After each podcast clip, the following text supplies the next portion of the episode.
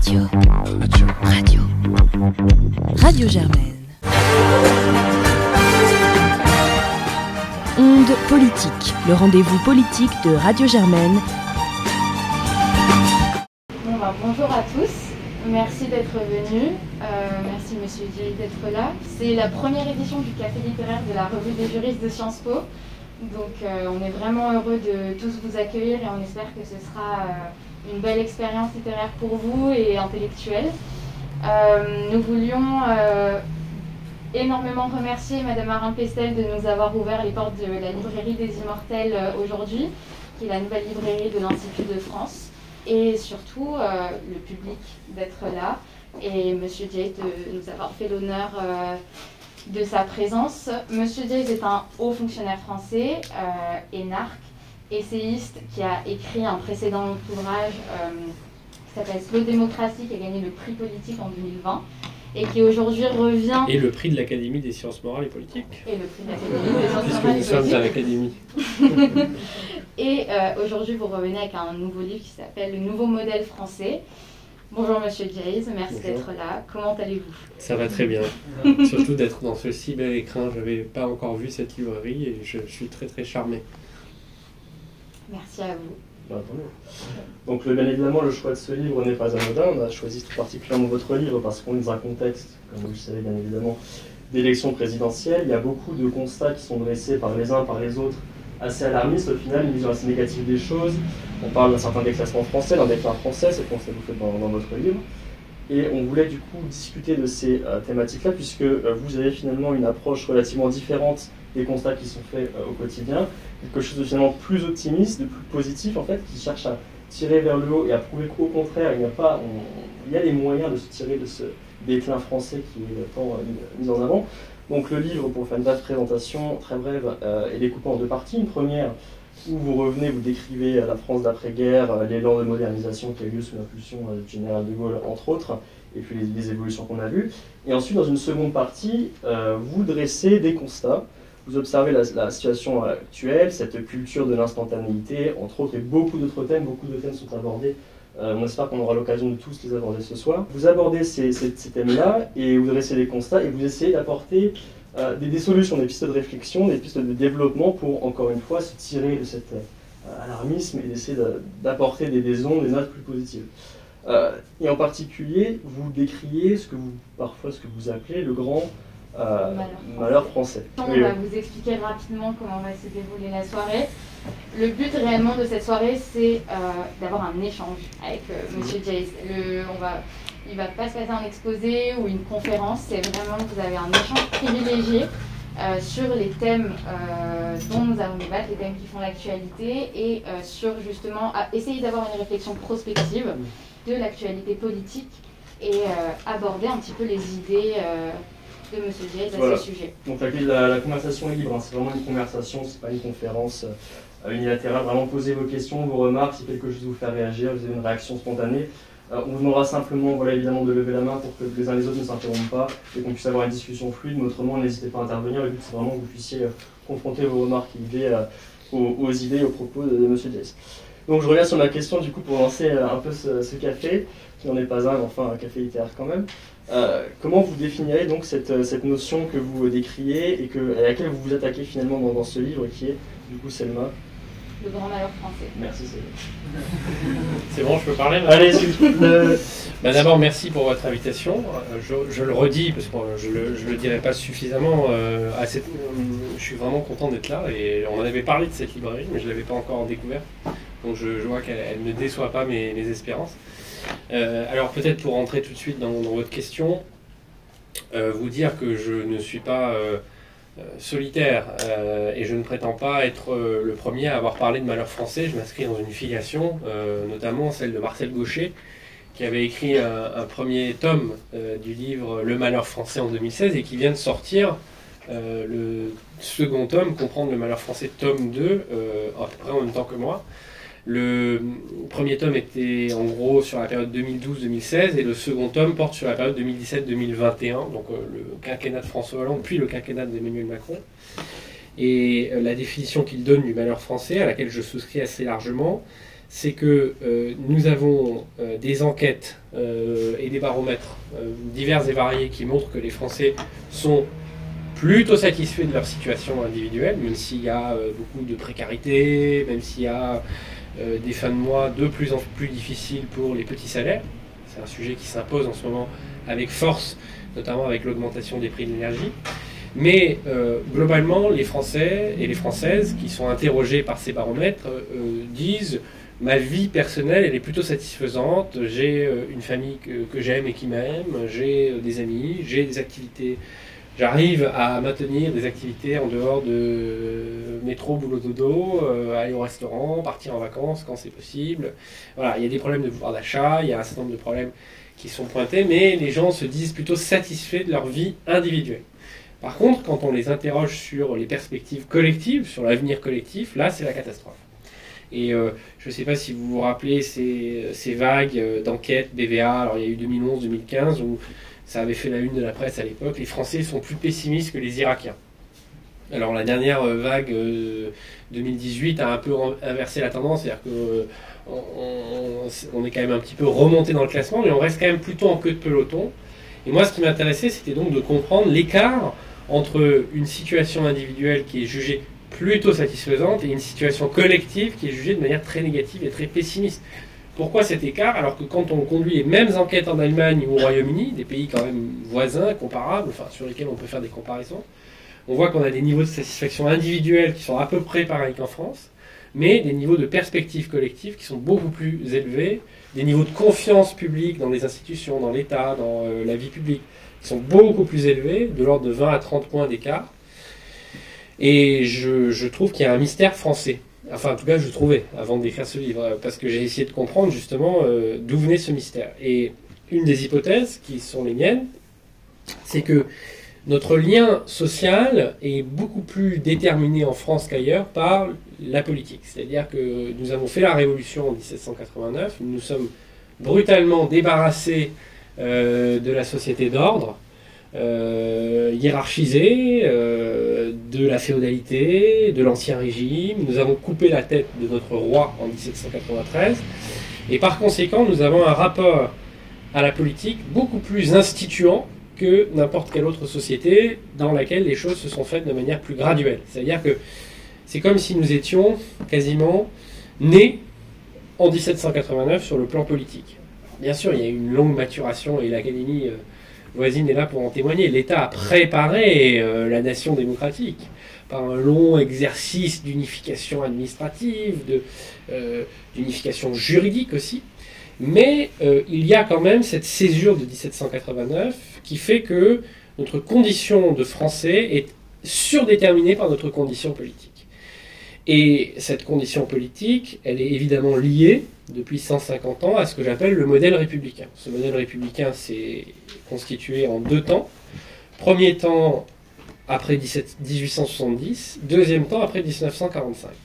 Alors pourquoi pas avant? Parce qu'en fait, entre 1789 et 1879, euh, on va dire à peu près, c'est euh, un chemin de croix. C'est-à-dire c'est une longue euh, comment dire, un long cheminement, un long tâtonnement institutionnel. On passe euh, de la République à l'Empire, enfin au consulat, puis à l'Empire, puis à la monarchie, puis à la monarchie absolue, puis à la monarchie constitutionnelle, brièvement la République, mais à nouveau l'Empire. Et donc, si vous voulez, euh, la forme républicaine n'est pas enracinée dans le pays. Donc, on a fait la révolution, on a proclamé ses principes, on a enraciné certains de ces principes même dans le Code civil, euh, Portalis, etc.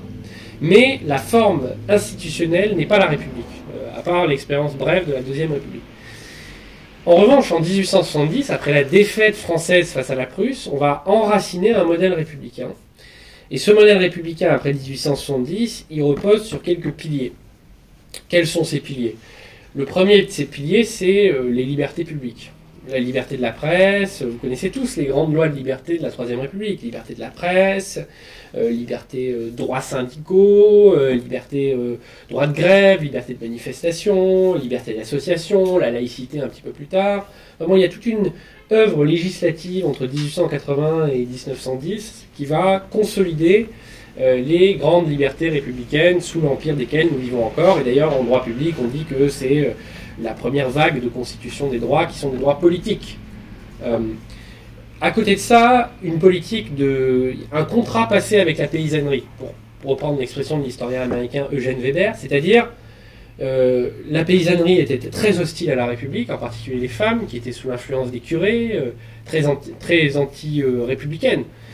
et euh, la paysannerie était très bonapartiste aussi. Et donc, pour installer la République, les Jules, Jules Grévy, Jules Ferry, ils savent qu'ils ont besoin de conquérir le cœur des paysans.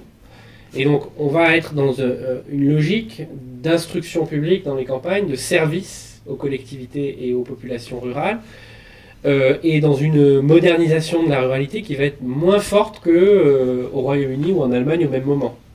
Euh, et ce qui explique d'ailleurs qu'en 1940, quand la défaite arrive, la France, beaucoup de gens sont tentés d'expliquer la défaite par le fait que la France est un pays plus rural et resté plus rural, moins industriel que les voisins allemands et anglais. Donc un pacte avec la paysannerie qui va se traduire d'ailleurs par des mesures protectionnistes pour protéger euh, les céréaliers ou les viticulteurs. Vous connaissez les tarifs Méline par exemple en 1896-1898. Donc vous voyez, il y a toute une synthèse républicaine qui se constitue euh, à ce moment-là, euh, dans les années 1880-1890. Et puis, la Première Guerre mondiale va vraiment marquer un pacte d'adhésion très fort, le pacte du sang en réalité, de la paysannerie avec la, République, puisque des millions de paysans, euh, un quart d'une classe d'âge, vont se faire saigner dans les tranchées pour la France. Donc euh, c'est un pacte du sang, c'est un pacte faustien d'une certaine manière, puisqu'il va se solder par des villages entiers décimés, des exploitations sans bras pour les reprendre ou pour les prendre en charge, mais il va assurer vraiment l'enracinement définitif de la République dans les terroirs. D'accord euh, Et donc, si vous voulez, ça c'est le premier âge républicain. Et puis arrive la crise de 1929, arrive la Seconde Guerre mondiale avec cette défaite, cet effondrement même militaire de la France en 1940. Et euh, lorsque la France est libérée, en 1944, il va y avoir une analyse sur les causes de la défaite. De la même manière qu'on avait conduit une analyse sur les causes de la défaite de 1870, qui avait donné lieu à toute une littérature de la défaite, notamment la réforme intellectuelle et morale de Renan, on va conduire une analyse sur les causes de la défaite de 1940. Et ce qu'on va reprocher à la France, c'est d'être restée justement une France de sous-préfecture, une France trop rurale, pas assez industrielle. On va reprocher à l'État de ne pas s'être assez mêlé d'économie et de social. Et donc, euh, un nouveau contrat républicain va se mettre en place, qui va être le fruit d'un compromis entre différentes forces. C'est ce que j'appelle le modèle français d'après-guerre. Ce contrat républicain va être le fruit d'un compromis entre gaullistes, communistes, socialistes, chrétiens démocrates. Et il va reposer en fait sur euh, quelques grands traits. Le premier euh, de ces traits, c'est l'idée d'une industrialisation à marche forcée qui passe par les nationalisations d'entreprises, par une politique économique très volontariste, par le plan, enfin vraiment l'idée que l'État doit désormais se mêler d'économie, ce qui n'était pas évident sous la Troisième République, où on était dans une posture non interventionniste. C'était les principes de le roi Beaulieu, de Boutmy aussi, hein, de dire l'État n'a pas à se mêler d'économie.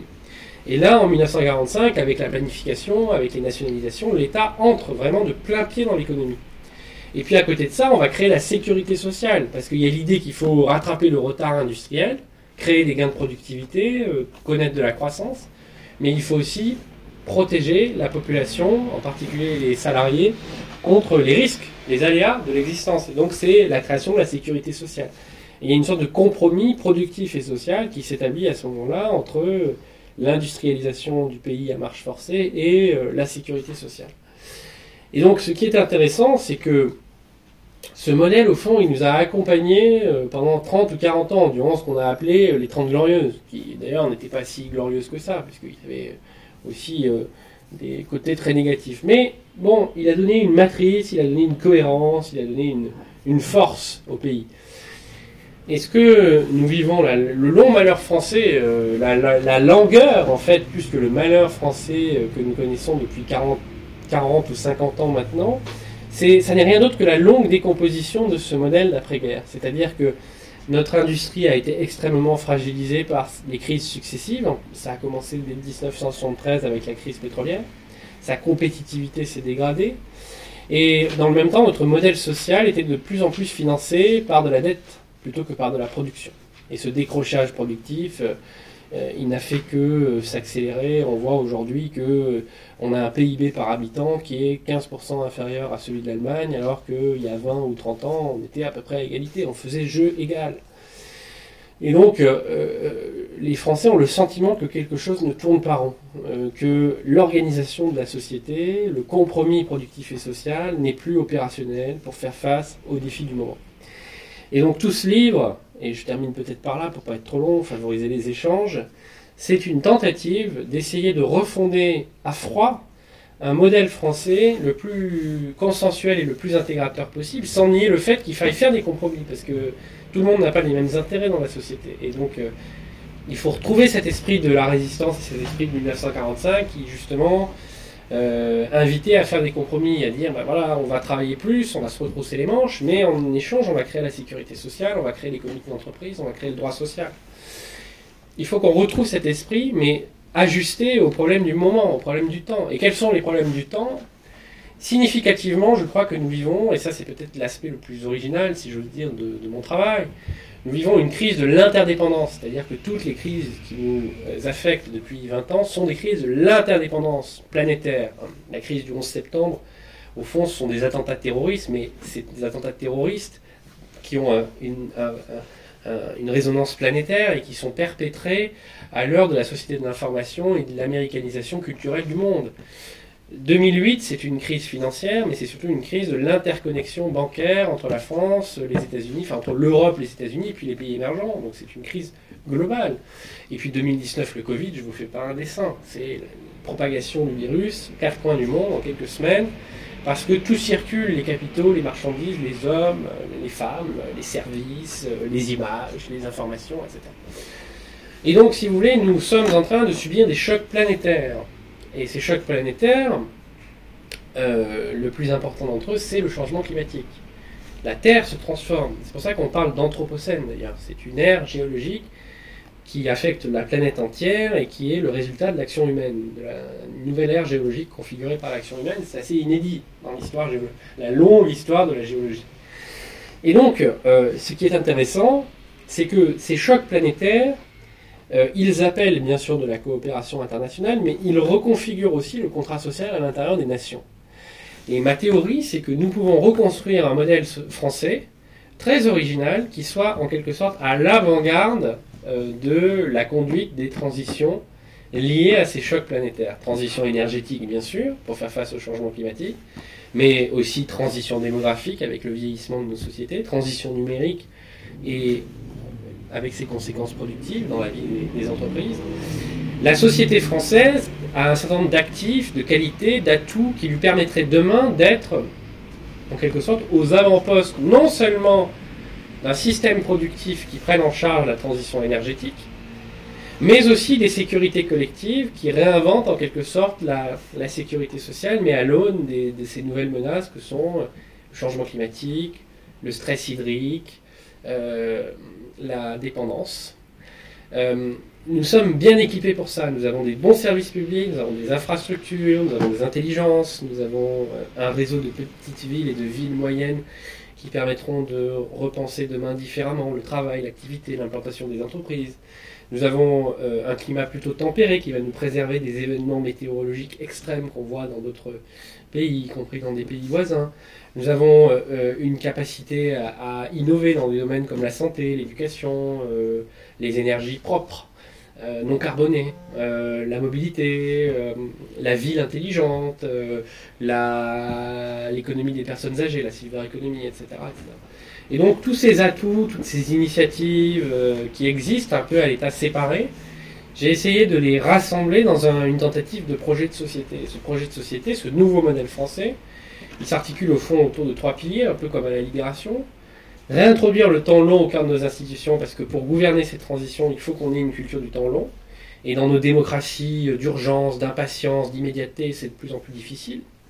Deuxièmement, ce que j'appelle l'économie du bien-être, c'est-à-dire une économie en fait euh, qui est centrée sur la relation humaine en santé, en éducation, en formation, en soins, en culture, en transport mais qui ne renonce pas à la production industrielle et à l'innovation technologique, parce qu'en santé, par exemple, demain, on aura des instruments de diagnostic toujours plus performants guidés par l'IA, on aura de la robotique médicale, etc. etc. tous ces domaines ne sont pas simplement des domaines de relations et de services, ce sont aussi des domaines de digital et d'industrie. Et puis, à côté de ça, de cette économie de bien-être, qui va créer des millions d'emplois à condition qu'on l'oriente, ce que j'appelle la, nouvelle culture civique et les nouvelles solidarités. Et ces solidarités, ce pas des solidarités seulement individuelles, d'assurance, comme après 1945, ce sont des, biens publics et des solidarités collectives, qui impliquent de repenser aussi les, les arrangements institutionnels. C'est plus l'État tout seul face au marché, c'est l'État, le marché, les associations, la société qui travaillent ensemble. Donc c'est une nouvelle culture, des nouveaux arrangements institutionnels, un nouveau droit, le droit de l'alliance, le droit de la coopération dans les territoires, à géométrie variable, le primat du projet sur la norme. C'est toute une, révolution copernicienne qu'il faut faire. Mais ce nouveau modèle français, voilà, la France a des atouts, l'État, euh, la puissance publique, indéniablement un État, à condition qu'on le réinvente en, en, profondeur, un État plus modeste, plus partenarial, plus euh, réticulaire, plus apte à travailler avec des partenaires. On a des atouts en termes de services publics et de secteur, agriculture, santé, mais à condition de les moderniser, de faire des investissements euh, dans l'innovation qui permettent de, faire face. Mais si on fait tout ça, on peut demain être la nation aux avant-gardes en fait de ces grands changements et de ces grandes transitions. Et c'est ça le récit français pour le XXIe siècle. Si on ne fait pas ce travail de récit français, on va rester dans un rapport très complexé à notre grandeur passée, euh, dans une sorte de conscience malheureuse, et on va aller vers des catastrophes, des catastrophes politiques, mais aussi des catastrophes économiques. Donc voilà, ce livre, il prétend pas à l'exhaustivité, il n'est pas encyclopédique, c'est plutôt une espèce de, tentative d'articuler de manière un peu cohérente que pourrait être un récit, mais c'est une contribution au fond et elle en appelle d'autres. Moi j'ai une question sur, le, sur le, temps long. Qu'est-ce que vous entendez par réintroduire le temps long? Alors, je, pense que nous sommes euh, entrés dans un système, si vous voulez, où euh, euh, nous ne supportons plus de réfléchir à 10 ans, à 20 ans ou à 30 ans. une actualité chasse l'autre. Et vous voyez que sur le plan des institutions, les dernières révisions constitutionnelles ont aggravé ce, trait-là. Le quinquennat, on est passé de 7 ans à 5 ans. L'inversion du calendrier qui fait que le président élu automatiquement à une majorité à l'Assemblée nationale, peu importe les, qualités intrinsèques des députés euh, qui sont candidats aux élections législatives. Et le fait que finalement, vous voyez, les quinquennats s'enchaînent, quand un nouveau président arrive, il défait ce qu'a fait le, président, le précédent, il utilise beaucoup de capital politique au tout début pour euh, mettre en place deux ou trois réformes, et puis ensuite, il perd du capital politique, et donc il n'est plus en capacité de réformer. Donc tout ça donne l'impression de beaucoup d'agitation, beaucoup de court-termisme, mais il n'y a pas vraiment de transformation structurelle qui sont engagées, il n'y a pas beaucoup de chantiers structurels sur l'école, sur l'industrie, sur les retraites. Tous ces chantiers qui ont trait à l'avenir du pays ne sont pas vraiment conduits, ou alors sont un tout petit peu en début de quinquennat, mais c'est quand même très très modeste. C'est d'impact très modeste. Et donc ce qu'il faut, c'est arriver à sanctuariser des lieux dans lesquels euh, toutes les forces de la société peuvent se mettre d'accord sur des transitions qui requièrent un très haut niveau de consensus national, sur les stratégies face au vieillissement, sur l'adaptation au changement climatique, on va tous être concernés. Et si on n'est pas capable de mettre en place cette gouvernance, on va se prendre des claques, et des claques de plus en plus violentes. Regardez par exemple la transition énergétique, euh, l'augmentation des prix de l'essence à la pompe au moment de la taxe carbone, c'était une pichenette par rapport à ce qui va se passer dans les prochaines années. Euh, et vous voyez bien que le pouvoir a été paralysé en quelques semaines par le mouvement des Gilets jaunes. Qu'est-ce que ça va être quand on va avoir les Gilets jaunes puissance 1000, puissance 10 000 Si on n'est pas capable d'organiser une mutation en profondeur de l'économie, de nos façons d'habiter, de nous déplacer, etc. Euh, les prix de l'essence augmentent. Euh, les prix de l'énergie, la facture énergétique, la facture de gaz augmente en ce moment. C'est la conséquence logique de la transition énergétique, puisqu'on arrête d'investir dans les infrastructures euh, thermofossiles. En même temps, on n'a pas suffisamment euh, d'infrastructures de nouvelle, des nouvelles énergies, de la nouvelle économie. Et donc il y a un effet de ciseau qui fait qu'on est dans des goulots d'étranglement et qui explique la pression inflationniste. Mais ça, ce qu'on voit aujourd'hui, c'est rien par rapport à ce qu'on va voir demain ou dans dix ans. Donc il y a deux attitudes possibles face à ce phénomène. Soit on le subit et donc on se prend des claques de plus en plus violentes, et là, euh, moi je ne réponds pas de ce qui peut se produire politiquement. Hein. On peut aller vers des régimes autoritaires. soit on se dit, il faut planifier, il faut programmer, il faut concerter, et il faut qu'on construise ensemble, en anticipation et pas en réaction, une véritable stratégie de décarbonation et de transition énergétique. Vous savez, euh, pour vous donner une idée de l'ampleur du défi qui est le nôtre, la part des énergies fossiles dans la consommation énergétique mondiale, vous savez combien elle est aujourd'hui? 80, 80. 80,2. Et vous savez de combien elle était il y a 10 ans? 80,3. Ça veut dire qu'en 10 ans, on a économisé 0,1. Alors, ça ne reflète pas la réalité des efforts, parce qu'en fait, on a construit énormément d'éoliennes, de, panneaux photovoltaïques, on a fait des économies. Mais la croissance de la population mondiale est telle que tout a été mangé par la, la croissance de la demande énergétique. Mais pour que vous compreniez l'ampleur du défi, on a gagné 0,1 en 10 ans. Si on veut atteindre les objectifs de l'accord de Paris, il faut qu'on fasse 80,2 en 30 ans. Vous comprenez? Donc c'est des révolutions considérables dans nos modes de vie. Ce n'est pas simplement des investissements dans euh, des panneaux photovoltaïques, c'est des changements de, mode de vie. Euh, quand vous regardez les scénarios du rapport de RTE, qui sont très sérieux, je veux dire, il est très bien fait ce rapport le minimum d'économie d'énergie qui est demandé dans ces, les six scénarios euh, de RTE, c'est 2,5% d'économie par an. On n'a jamais réussi à faire mieux que 1,1 par an, et les seules années où on a réussi à faire 1,1, c'est quand il y avait des prix à la pompe ou des prix de l'énergie qui étaient euh, extrêmes. Donc la seule chose qui décourage les gens de consommer autant, c'est quand les prix sont insoutenables. Mais quand les prix sont insoutenables, vous avez vu la situation sociale que ça crée. On ne va pas faire des chèques énergie tous les ans de plus en plus importants pour compenser. Donc il va bien falloir changer l'urbanisme, l'habitat, euh, nos modes de vie, nos façons de produire. Et ça, face à ça, on a un État aujourd'hui qui n'est pas en capacité de conduire ces transitions parce qu'il est euh, il soliloque, il est trop en silo, il est trop. Il n'est pas équipé pour faire face à ça. Donc si vous voulez, de deux choses l'une, soit on continue à subir des chocs de plus en plus violents et l'ajustement risque d'être terrible, soit au contraire on s'organise. Et le nouveau modèle français, c'est une proposition modeste d'organisation sociale qui permette de faire face à ces chocs. Votre analyse historique, euh, euh, depuis la Révolution française jusqu'à jusqu'à la fin des 30 dernières glorieuses, euh, montre quand même que pour passer à un nouveau modèle, on est obligé de subir une catastrophe ou un, chaos, soit des guerres, soit des révolutions, soit des crises euh, monumentales. Est-ce que vous pensez que votre nouveau modèle pourrait émerger avant de tomber au fond d'un trou et de remonter? Bah, c'est exactement la raison pour laquelle euh, j'ai décidé d'écrire ce livre. C'est-à-dire que c'est une question qu'on me pose souvent. Quand vous regardez l'histoire de France, c'est vrai que c'est une histoire qui n'est pas euh, plate. C'est une histoire de, qui est faite de, soubresauts, de variations, d'oscillations très fortes. Et euh, c'est vrai que les modèles français euh, successifs se sont euh, souvent élaborés dans les catastrophes, dans les guerres, dans les désastres. 1870, il a fallu la défaite face à la Prusse, et donc une humiliation,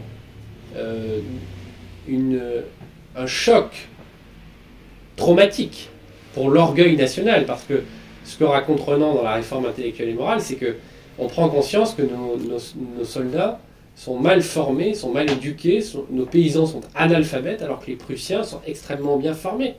Nous qui nous pensions la grande nation intellectuelle, pour reprendre l'expression de Michelet.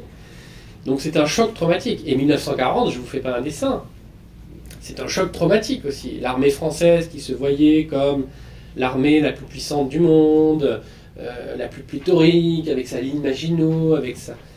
Elle est défaite, elle est mise en déroute, plus exactement, en quelques semaines par l'aviation et, les blindés allemands.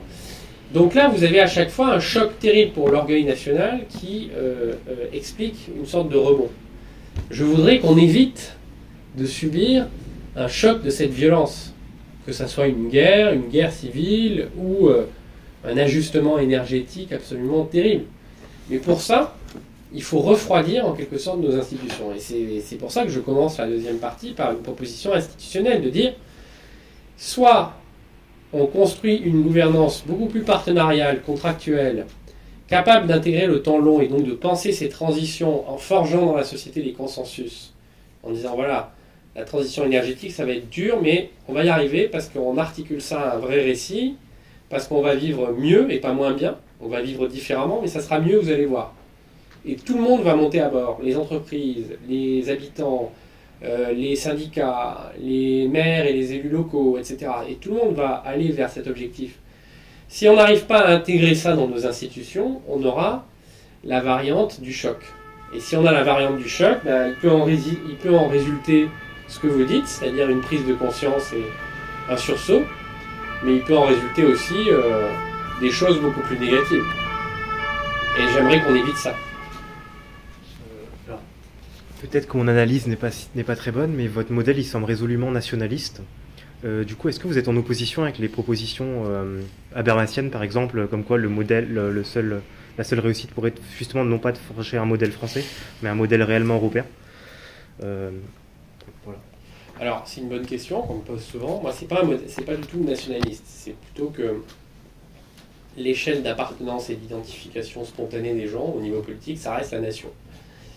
Et on a longtemps cru, dans la mondialisation et dans la société de l'information, que les nations allaient être compris des gens comme Habermas euh, ou même comme euh, ce sociologue allemand dont le nom m'échappe tout d'un coup, mais qui est très connu, Ulrich Beck. Euh, on a longtemps pensé effectivement que les nations allaient petit à petit péricliter au profit de fédérations supranationales. Et en fait, on s'est rendu compte que la mondialisation renforce le fait national beaucoup plus qu'elle ne le, met à mal. Pour des raisons qui sont très simples. C'est que, en fait, euh, premièrement, euh, la mondialisation arrase. Elle crée euh, de l'uniformité et donc il y a une ressaisie identitaire par les groupes, en l'occurrence les groupes nationaux. Donc aujourd'hui, vous avez un néo-nationalisme chinois, vous avez un nationalisme indien, vous avez un nationalisme américain. Parce qu'en fait, les nations, en économie ouverte, se retrouvent opposées les unes aux autres. Et donc, ce qui définit la nation, c'est plus ce qu'elle a à l'intérieur d'elle-même, d'où elle vient, comment elle se constitue, mais c'est plutôt comment elle se trouve emmanchée dans un enchevêtrement de nations, alors ce que Jean Bechler, membre de l'Académie, appelle la transpolitie. C'est-à-dire que dans le vocabulaire de Jean Bechler, la politique, donc euh, l'organisation politique nationale, n'est pas pensable sans une transpolitie. Et donc, si vous voulez, l'histoire de l'Europe, comme dirait Pierre Manant, c'est l'histoire de ces nations. C'est-à-dire qu'il n'est pas d'Europe sans l'histoire d'une compétition slash coopération entre les nations européennes eh bien, on pourrait dire de la même manière que l'histoire de la mondialisation est l'histoire de ces nations. C'est-à-dire que la mondialisation, c'est une mondialisation de l'État-nation. C'est la forme politique la plus aboutie. Et euh, aujourd'hui, la mondialisation, ça n'est rien d'autre que la reproduction à l'échelle globale de ce qui s'est passé pendant des siècles en Europe, c'est-à-dire des nations qui sont euh, placées en régime de concurrence les unes vis-à-vis des autres. Il y a deux possibilités face à cette euh, situation. Soit ça devient la guerre de tous contre tous à l'échelle internationale. Et donc là, c'est la loi du plus fort, et on va avoir un système comparable à celui qui a opposé Sparte et Athènes dans l'Antiquité grecque, c'est-à-dire d'un côté un système néo-thucydidien, avec d'un côté la puissance américaine et ses satellites, et de l'autre une, néo-puissance chinoise qui va essayer de se créer sa zone d'influence. On le voit déjà avec les nouvelles routes de la soie. Soit on arrive à introduire un peu d'ordre et de rationalité dans cette mondialisation et on dit, de toute façon, les défis planétaires ne pourront pas être résolus en ordre dispersé, donc il faut de la coopération internationale. Ça, c'est toute la dynamique du droit international, c'est la dynamique aussi des accords, comme l'accord de Paris. Et quand on voit ce qu'a donné la COP26 à Glasgow, légitimement, il y a des raisons d'être inquiet, parce qu'en fait, on voit que la question environnementale devient euh, un nouveau prétexte à la guerre froide et à l'affrontement entre puissances. Ça ne devient pas un objectif d'intérêt commun, ça devient un nouveau terrain de jeu pour la géopolitique et la guerre froide. Mais je ne vois pas d'autre option que cette alternative. Des nations qui coopèrent ou des nations qui s'affrontent. Je ne vois pas à court ni à moyen terme de dépassement des nations au profit d'autres objets. S'agissant de la question européenne, en réalité, le sujet c'est quoi? C'est que effectivement, il y a un certain nombre de politiques publiques. Je pense à la transition écologique, je pense au numérique, je pense euh, éventuellement aussi à la relance, je pense à la réindustrialisation, je pense à la technologie, un certain nombre de politiques publiques qui seraient mieux prises en charge au niveau européen, au niveau continental, parce que quand on est plusieurs, on est plus fort, quand on mutualise, on est plus fort. Donc la question c'est comment est-ce qu'on trouve une articulation qui fonctionne entre des nations qui conservent un certain nombre de prérogatives, par exemple sur la redistribution sociale, la solidarité entre les territoires, tout ce que je montrais dans mon précédent livre sur la démocratie, qui reste plus que jamais euh, du ressort du national, et puis un certain nombre de politiques technologiques, euh, euh, numériques et autres, qui elles sont mieux prises en charge au niveau européen et qui doivent faire l'objet de la construction d'une autonomie stratégique. Donc n'est pas du tout du nationalisme mon propos, c'est plutôt de dire c'est du réalisme. Il y a des nations, c'est une donnée de base de l'équation. Comment est-ce qu'on résout les défis qui sont les nôtres, à la fois par une action à l'échelle nationale, par une construction européenne raisonnée, euh, dans laquelle on prend euh, un certain nombre de politiques qui peuvent être menées à l'échelle continentale, et par de la coopération euh, internationale. Pensez-vous que la grande transition dont vous parlez et qui, fait, qui, moi, me fait rêver, est réalisable avec plus de 2700 milliards d'euros de dette publique bah, C'est une question très importante. Alors oui, si vous voulez, elle est, la dette publique n'est pas le niveau de dette publique n'est pas un problème en soi. Ce qui compte, c'est R et G, c'est-à-dire euh, quel est le niveau de croissance et quel est le niveau des taux d'intérêt. Si demain vous avez une remontée brutale des taux d'intérêt alors que la croissance est, faible, euh, effectivement la situation deviendra très critique. Mais vous voyez, ça c'est un bon exemple de l'européanisation euh, positive. Le fait que la Banque Centrale Européenne puisse, tel le titan Atlas, prendre sur ses épaules la charge de la dette européenne en achetant des bons du Trésor français, italien, allemand, eh bien c'est une opportunité formidable parce que c'est une signature d'une qualité très supérieure à ce qu'aurait été une signature française toute seule ou une signature italienne toute seule. Toute la question est de savoir maintenant comment on fait de la bonne dette, c'est-à-dire cette création monétaire par exemple, qui a été beaucoup investie euh, euh, dans euh, l'économie spéculative, dans l'immobilier, dans les titres financiers, etc. Comment est-ce qu'on la flèche vers la transition? Parce que créer des milliers de milliards, après tout, si les taux restent bas et qu'on retrouve un peu de croissance, c'est pas une mauvaise chose. Euh, mais encore faudrait-il que cet argent serve à financer des infrastructures, euh, notamment des infrastructures de la transition énergétique. moi, j'avais une question à propos du combat contre le réchauffement climatique qui évidemment ne doit plus être une politique isolée, mais euh, un choix de société transversale qui doit s'inscrire dans, dans le temps long. Et euh, je voulais vous demander, en fait, dans quelle mesure tout le jeu politique et la logique partisane, euh, on va dire, empêche toutes les politiques environnementales d'être plus ou moins efficaces sur le temps long? Et est-ce qu'il ne faudrait pas, je sais pas, penser à une, agence, une instance qui serait au-delà de ces parti et qui euh, serait au-delà du coup des quinquennats et de tous les jeux politiques et les magouilles qu'il peut y avoir derrière. Ben moi, c'est ce que je propose dans le livre en disant on a un conseil économique et social qui est un peu fatigué. Le sujet, c'est pas tant de le supprimer que de le transformer dans une chambre de l'avenir, c'est-à-dire un lieu dans lequel euh, des chefs d'entreprise, des scientifiques, euh, des citoyens aussi, des syndicalistes, peuvent venir confronter des visions de l'avenir et définir des feuilles de route de transition à long terme donc euh, c'est euh, valable à la fois pour la transition écologique, mais c'est valable aussi pour le vieillissement, pour tous ces grands défis qui au fond ne sont ni de droite ni de gauche et qui concernent les, générations futures. Et puis à côté de ça, il faudrait sans doute réinventer un organisme. Alors il y a une proposition de Pascal Canfin euh, sur France Transition, l'idée d'avoir une espèce de grand organisme à la fois fonds souverain, banque publique, opérateur, qui vient en quelque sorte dérisquer les investissements relatifs à la transition énergétique, parce qu'aujourd'hui, on a une finance privée, malgré le pivotement qui est en cours avec les normes ESG, les normes ISR, etc. On a une finance privée qui reste quand même très rétive à faire un certain nombre d'investissements dans des infrastructures de la transition, parce que les retours sur investissement ne sont pas garantis, parce que c'est des maturités qui sont très longues, parce que c'est pas très rémunérateur par rapport à d'autres investissements. Et donc les 20 ou 30% de dérisking, en quelque sorte, qui pourraient être faits par la puissance publique, pourrait être le fait d'un organisme comme France Transition. Si je peux rebondir simplement sur cette question de Chambre de l'avenir et de cette institution de Chambre de l'avenir, moi ce qui m'a beaucoup frappé dans votre livre, c'est un peu ce, cet affrontement entre réinsérer en temps long et dans une société de l'instantanéité. Et en fait, ce qui m'a paru, euh, ce qui m'a un peu surprise dans cette proposition que vous avez de Chambre de l'avenir, c'était de la rattacher au président de la République. Et comme vous le disiez tout à l'heure, euh, souvent quand les quinquennats euh, s'enchaînent, on détricote un petit peu le programme qui s'est fait précédemment. Et donc, comment est-ce qu'on fait pour installer cette institution qui va créer des sortes d'orientations, enfin qui va proposer des orientations sur un temps long, si on a un président de la République qui va à chaque fois détricoter le programme précédent? Écoutez, la Chambre de l'avenir, je ne propose pas de la rattacher au président. Ce que je propose de rattacher au président, c'est euh, le commissariat au plan, nouvelle euh, version, c'est-à-dire France Transition. La Chambre de l'avenir, c'est une chambre législative, comme le Parlement, comme l'Assemblée nationale et le Sénat. Sauf que c'est ce qu'est aujourd'hui le Conseil économique et social. Donc c'est c'est plutôt du côté du législatif, si vous voulez.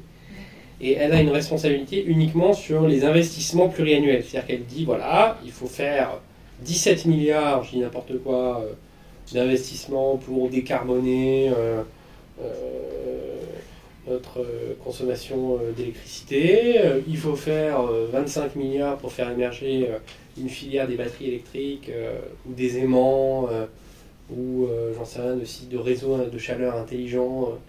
Et donc voilà comment on va phaser les investissements. Mais ensuite la mise en œuvre, c'est France Transition ou un commissariat au plan qui serait rattaché au président. Et je précise tout de suite que cette mise en œuvre, elle ne peut pas être le fait juste d'une agence. Cette agence, en fait, son rôle, c'est de créer une intelligence collective.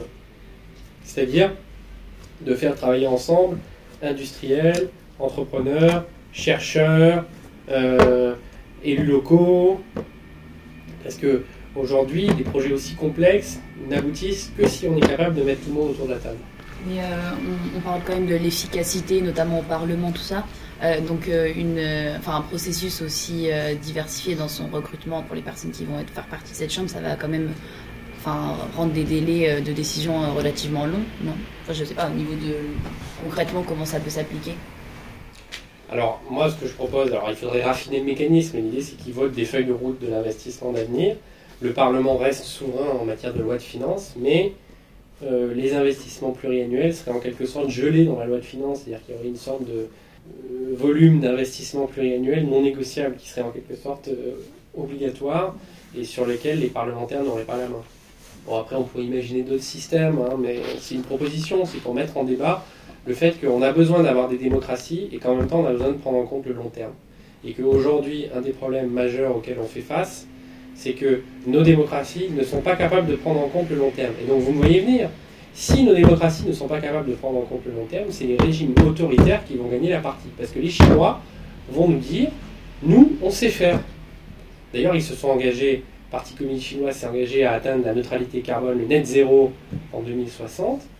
Et parce que c'est un régime autoritaire, ils peuvent trouver des leviers d'action qui ne les oblige pas à consulter la population. En réalité, c'est plus complexe parce que le système de décision à l'intérieur du Parti communiste est plus consultatif qu'on ne le laisse croire, mais ça concerne juste les adhérents du Parti communiste. Donc c'est 92 millions de Chinois sur 1 milliard 400 euh, millions de citoyens chinois.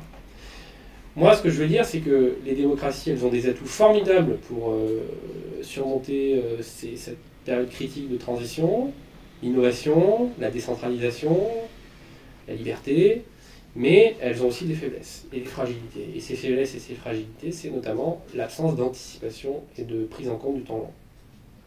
Plus un niveau d'énervement et de conflit qui est euh, très élevé dans des sociétés où euh, les réseaux sociaux, euh, le débat public, tout est abîmé. Quoi. Alors moi j'ai deux questions. la première fois, je voudrais revenir sur toute cette idée la transition énergétique, sur l'environnement, le fait que vous donnez uniquement une réponse nationale, alors que, en fait, je m'interroge parce que je, crois euh, évidemment en une réponse nationale et locale, mais là, on parle d'un problème global qui, mais en fait, euh, on n'a jamais été face à un tel problème euh, depuis l'histoire de l'humanité et qui concerne tous les États. Et vous croyez sincèrement que uniquement se concentrer sur la France euh, sans, euh, sans avoir une réponse collective, notamment avec les pays euh, en développement, comme on a vu pendant la COP, qui n'ont pas exactement les mêmes enjeux, est-ce que vous croyez que ce sera effectif de, se concentrer uniquement sur la France et alors que et, que ça aussi que ça solidifie la, la population alors qu'on peut se dire par exemple la Chine ou d'autres États où vont pas faire d'efforts donc pourquoi nous on en ferait et qu'on n'ait pas de réponse collective. Ne les prenez pas pour des imbéciles, ils vont faire des efforts. oui. Euh, mais ce que, je, ce que je voulais vous dire, c'est que la première chose, c'est que si je, si je vous ai donné l'impression que je ne pense que à l'échelle de la France, j'ai raté mon coup. Parce que justement, parce que j'essaye de penser, dans ce démocratie, mais aussi dans celui-là, c'est l'articulation des échelles. Il faut des réponses locales, des réponses nationales et des réponses globales. Et ce que je dis, moi, aux écologistes, par exemple, c'est n'oubliez pas le niveau national. Vous avez tendance à ne penser que local, global. Et à oublier ce niveau de l'État et de la nation qui est absolument considérable euh, pour l'identification des gens. Parce que vous n'embarquez pas les gens dans la transition si vous n'êtes pas capable de les embarquer dans un récit de l'avenir. Et l'endroit où se cristallisent les récits de l'avenir, ça reste le national. Et euh, qu'on le veuille ou non, que ça, nous plaise ou non. Vous voyez, euh, la Chine, elle va réussir sa transition énergétique, parce que ne vous inquiétez pas, elle va la faire, euh, et elle va mieux la faire que nous peut-être. Elle va la réussir parce qu'elle va articuler ça à une vision du nationalisme chinois en disant 2049, c'est euh, le moment où la Chine sera la première puissance mondiale, où nous allons laver euh, l'affront colonial, etc. Les États-Unis vont réussir parce qu'ils vont articuler la transition énergétique à la rivalité géopolitique qui les oppose à la Chine il faut que la France et l'Europe se donnent un récit. Ce récit, c'est pas, on n'est pas obligé d'en faire un récit nationaliste, hostile, euh, de rivalité, mais il faut qu'on se donne un récit. Voilà. Et pour moi, le récit, c'est la démocratie, c'est l'humanisme, c'est un nouvel humanisme, c'est euh, une république écologique. Enfin voilà, on peut appeler ça comme on veut, mais moi, ce sont des termes. Donc, euh, effectivement, articulation des échelles. Mais si vous n'embarquez pas les gens dans un récit, alors là, vous ne produirez pas d'effet. C'est-à-dire que si vous avez simplement des conférences type COP vous vous engagez sur des accords et qu'après ça retombe euh, simplement dans la réglementation ou dans la fiscalité, là c'est sûr que ça va faire du gilet jaune puissance 1000. Vous voyez ce que je veux dire? Vous voyez ce que je veux dire? C'est-à-dire que vous ne pouvez pas faire la transition énergétique sans convaincre tout le monde, ou presque tout le monde, que c'est vers là qu'il faut aller et, et surtout sans dessiner le monde idéal de demain et pas être simplement dans un discours euh, ça va être dur, euh, ça va être la décroissance, ça va être moins, ça va être triste. Parce que si vous faites ça, vous créez les conditions des révoltes euh, qui empêcheront, alors là pour le coup, totalement votre projet d'aboutir. Parce que, vous voyez, on arrive quand même à bloquer la taxe carbone en quelques jours.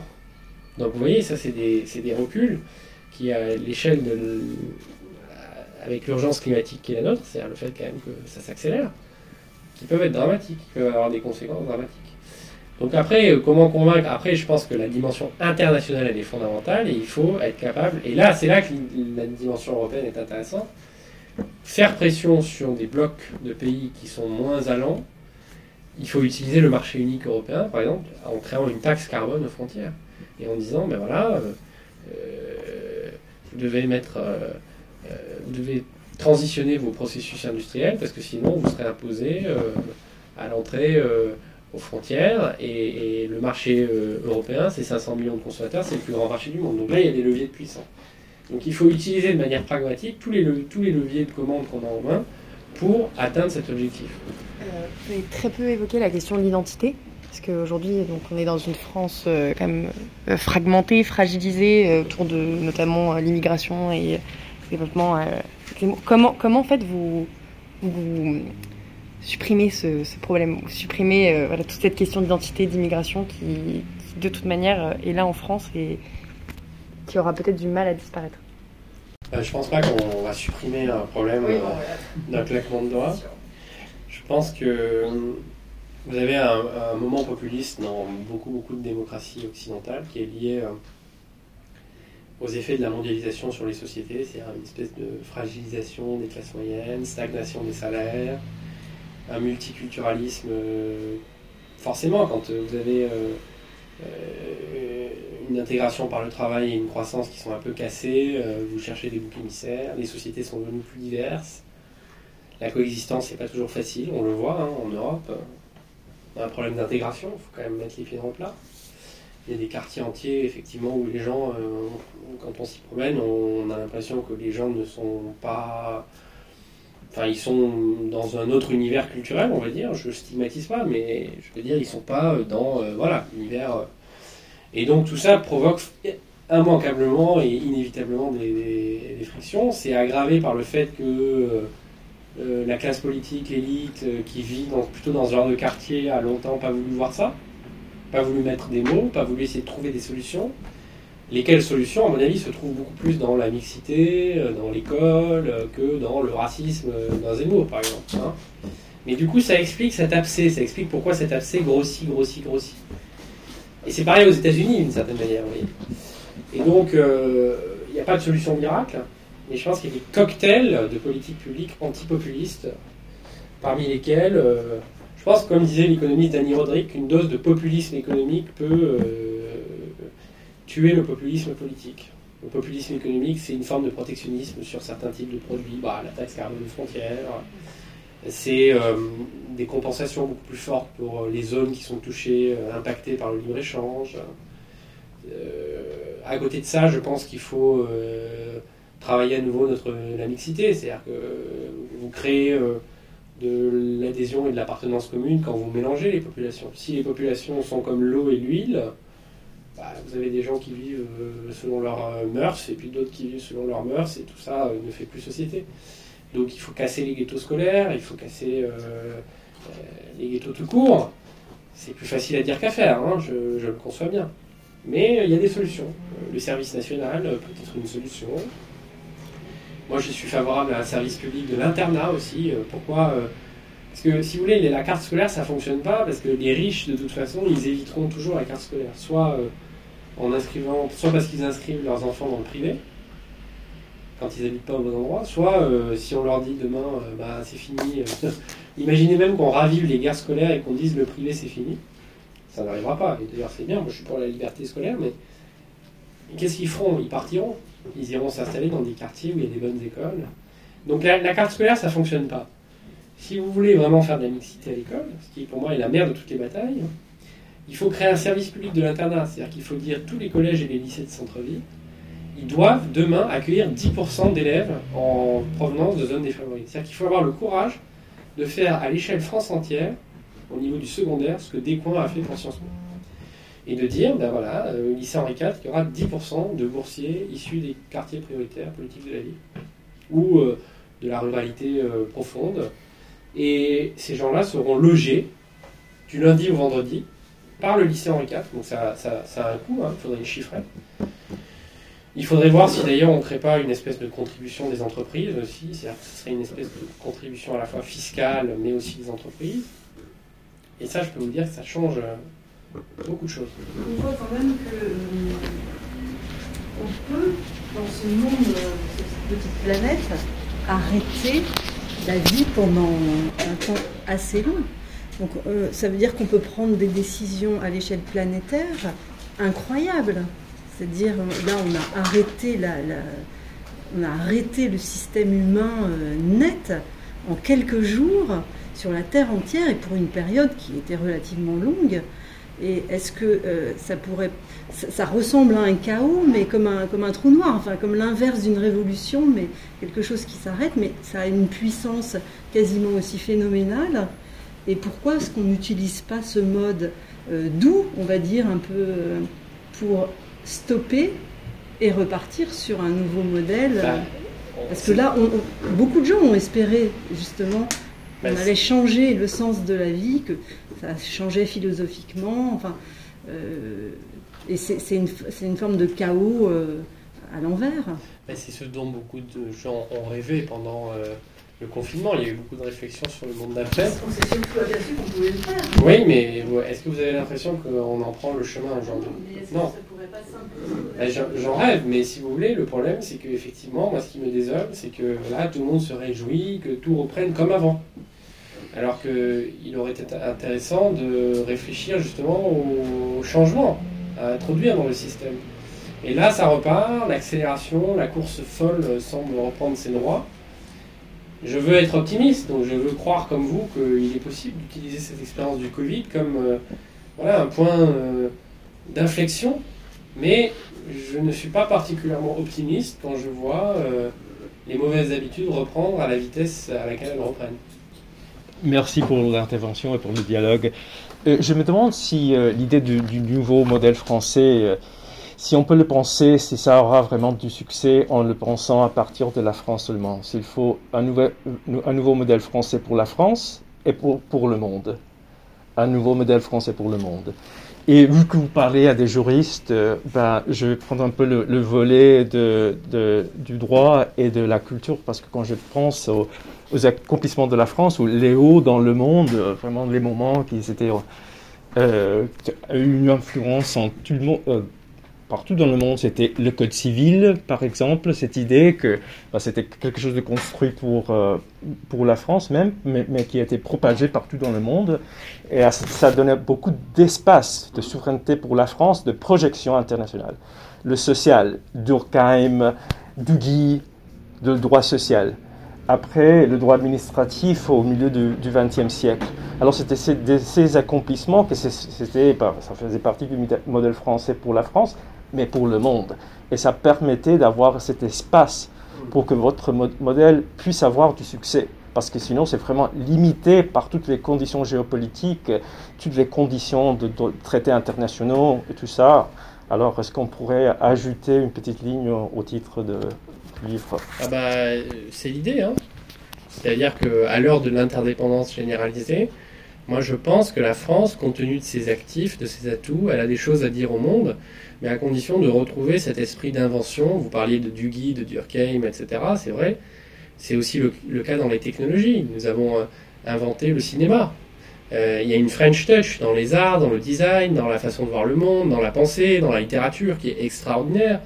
Nous avons une école mathématique hors du commun. Nous avons un, découvert d'ARN messager. Donc il y a une inventivité française qui s'est un peu brisée malheureusement ces dernières années, mais qui, une certaine façon humaniste, universaliste, mais en même temps ouverte au dialogue des cultures et des civilisations. Une certaine, cette façon-là de voir le monde, qui a fait l'admiration du monde, mais qui s'est un peu perdue, qui pourrait demain, effectivement, euh, être beaucoup plus intéressante comme matrice pour penser le monde dans lequel nous entrons que euh, le néolibéralisme anglo-saxon financiarisé qui a un peu servi d'habit euh, ces 40 dernières années. C'est évident. Alors vous mettez beaucoup l'emphase sur euh, le récit, le récit français rassemblé derrière un récit.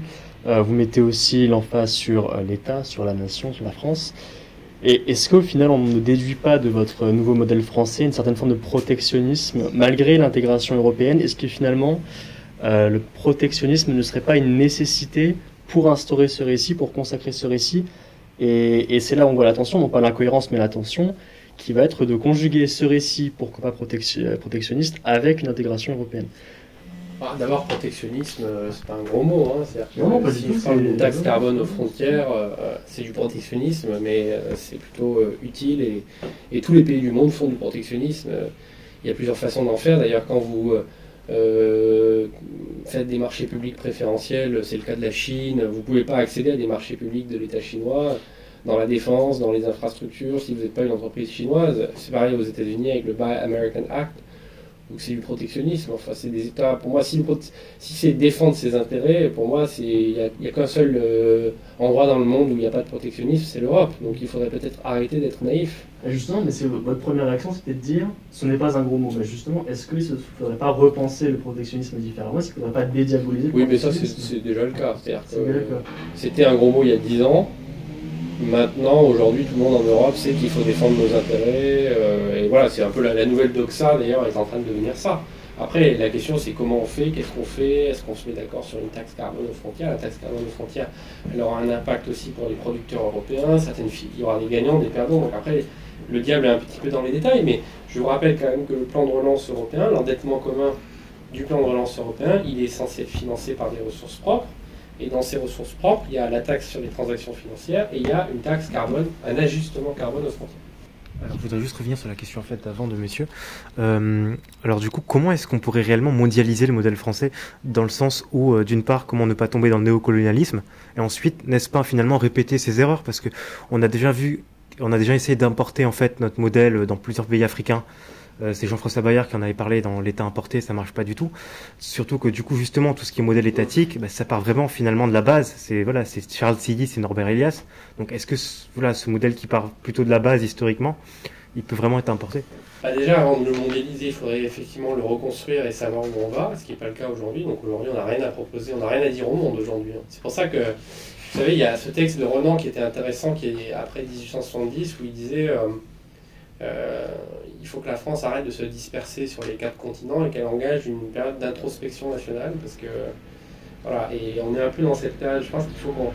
C'est pas du nationalisme, mais il faut d'abord qu'on redéfinisse notre contrat social euh, et qu'on retrouve un élan et une créativité avant d'avoir quoi que ce soit à dire aux autres. Et après, il s'agit pas du tout de l'exporter par le canon et par l'agressivité colonialiste.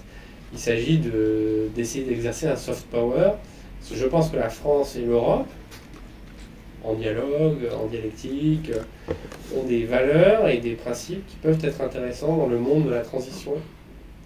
Et notamment sur le plan économique, si on va vers cette économie du bien-être dont l'Europe peut être vraiment l'épicentre, c'est plus intéressant de faire la transition écologique sur cette base que sur la base du capitalisme anglo-saxon financiarisé ou du capitalisme de surveillance chinois. Mais c'est tout à fait possible de faire la transition sur la base du capitalisme de surveillance chinois ou du capitalisme de plateforme américain. Mais c'est juste que ça ne charrie pas les mêmes valeurs. On prendra peut-être une dernière question. C'est pas obligé. Hein. Euh, j'aimerais revenir euh, sur euh, la transition numérique dont vous parliez. Déjà, qu'entendez-vous par transition numérique et que voulez-vous mettre en place? Oui, c'est assez vaste. Vous avez 4 heures. Non, mais la transition numérique, c'est juste l'idée que nous avons euh, euh, une révolution technologique qui affecte profondément à la fois nos façons de produire, puisque le monde économique se transforme, les entreprises, la consommation, mais aussi nos modes de vie. Le fait de passer des heures chaque jour sur des écrans, c'est un bouleversement civilisationnel pour le meilleur, mais probablement pour le pire aussi. Et quand je dis transition, ça veut dire organiser, euh, accompagner, mais surtout organiser ce changement. Quelle régulation pour les plateformes? Est-ce qu'on contrôle le temps d'écran pour les enfants? Quel impact du numérique dans l'éducation? Comment est-ce qu'on en valorise les, effets bénéfiques en maîtrisant ces effets négatifs? Quelle industrie, quelle digitalisation de l'économie? Comment est-ce qu'on évite de tomber dans l'écueil une économie cognitive, euh, numérique, euh, qui ne profite qu'aux super gagnants, super diplômés, super métropolitains et qui laisse tous les autres sur le bas-côté. Enfin voilà, la transition numérique, en fait, elle s'articule aux autres, mais euh, c'est une question majeure. Et comment justement faire cette transition numérique en France lorsque donc le monde du digital est représenté globalement par des compagnies américaines je pense notamment euh, à la politique, euh, à la nouvelle politique de Facebook avec le nouveau nom donné métaverse euh, qui nous dépasse finalement et qui n'est pas du tout à l'échelle de la France. Comment reprendre la main sur, sur tout ça, quoi, finalement? Bah, Ce qui est intéressant avec métaverse, c'est que là, vous avez un vrai projet de civilisation. C'est pas simplement un projet industriel. C'est l'idée que nous allons maintenant vivre dans un univers qui est profondément digitalisé, et c'est un univers qui, d'une certaine manière, est antisocial, parce que si vous avez vos lunettes euh, Apple ou Facebook, vous allez au restaurant, vous voulez une ambiance mexicaine, vous allez avoir une ambiance mexicaine, mais vous allez être tout seul à vivre votre ambiance mexicaine. Alors vous serez dans un restaurant japonais. Et qu'à côté, il y en aura un qui sera dans une ambiance euh, euh, scandinave, enfin, où chacun va pouvoir choisir en fait l'ambiance, les goûts, les préférences de son choix. Ça, c'est profondément inquiétant. Donc, euh, ce qu'il faut être capable de faire, c'est non seulement de faire de la régulation euh, juridique, fiscale, de casser les monopoles, euh, mais c'est aussi de. Le numérique est là, c'est un bouleversement sociétal, donc ce serait absurde de vouloir le tenir à distance. Mais c'est tout aussi criminel de penser que c'est inexorable et qu'il faut attendre de voir ce qui va se passer. Il faut essayer de d'adapter ça à nos valeurs. Et, donc, ça nécessite effectivement un travail éthique pour voir comment, qu'est-ce qu'on enseigne à nos enfants, quel temps d'écran on les laisse faire, comment est-ce qu'on consomme ces plateformes Est-ce qu'on n'essaie pas de susciter des plateformes européennes avec d'autres valeurs Enfin voilà, il y a tout, tout, ce champ de réflexion qui aujourd'hui est inexistant quasiment. Et justement, comment est-ce que l'État peut essayer de promouvoir des orientations sur un long terme? Face à des outils numériques qui fragmentent Ça ne peut pas être l'État tout seul déjà. Ce que j'ai essayé de dire tout à l'heure, c'est que l'État tout seul ne peut plus rien aujourd'hui. Il faut travailler en coalition d'acteurs. Donc il faut une coalition d'acteurs entre l'État, les ONG, la société civile, les entreprises du numérique, la French Tech, etc., euh, etc. Et il faut essayer euh, voilà, de faire... Euh, de, quand on a voulu taxer les géants du numérique, y compris quand la France toute seule a voulu taxer les géants du numérique, ils ont eu très peur. Hein. Pas parce que le marché français, c'est 70 millions de personnes, Amazon ou Facebook, ils s'en fichent un peu, mais ils savent que si on arrive à faire ça au niveau national, ensuite ça, va, ça peut faire boule de neige sur d'autres pays, sur l'Europe, et alors là, c'est catastrophique pour eux. Et c'est pour ça qu'il y a eu cette, rétorsion sur euh, euh, les exportateurs de vin. Parce que euh, les intérêts des plateformes américaines sont des intérêts technologiques qui sont aussi ceux de l'État américain. Donc il serait temps que l'État français la Commission européenne ou l'État, euh, entre guillemets, européen, se préoccupe aussi de cette question. Facebook, Amazon, etc. n'ont jamais prospéré en Chine parce que la Chine a développé ses propres plateformes. Les BATX. Je pense qu'on peut clôturer euh, cette discussion. Euh, pour ceux qui le souhaitent, euh, librairie vend donc euh, le nouveau modèle français de Monsieur Jays.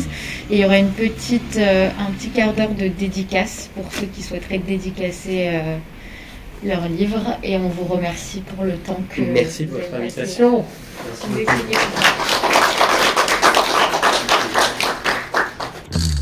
Radio. Radio. Radio. Radio Germaine.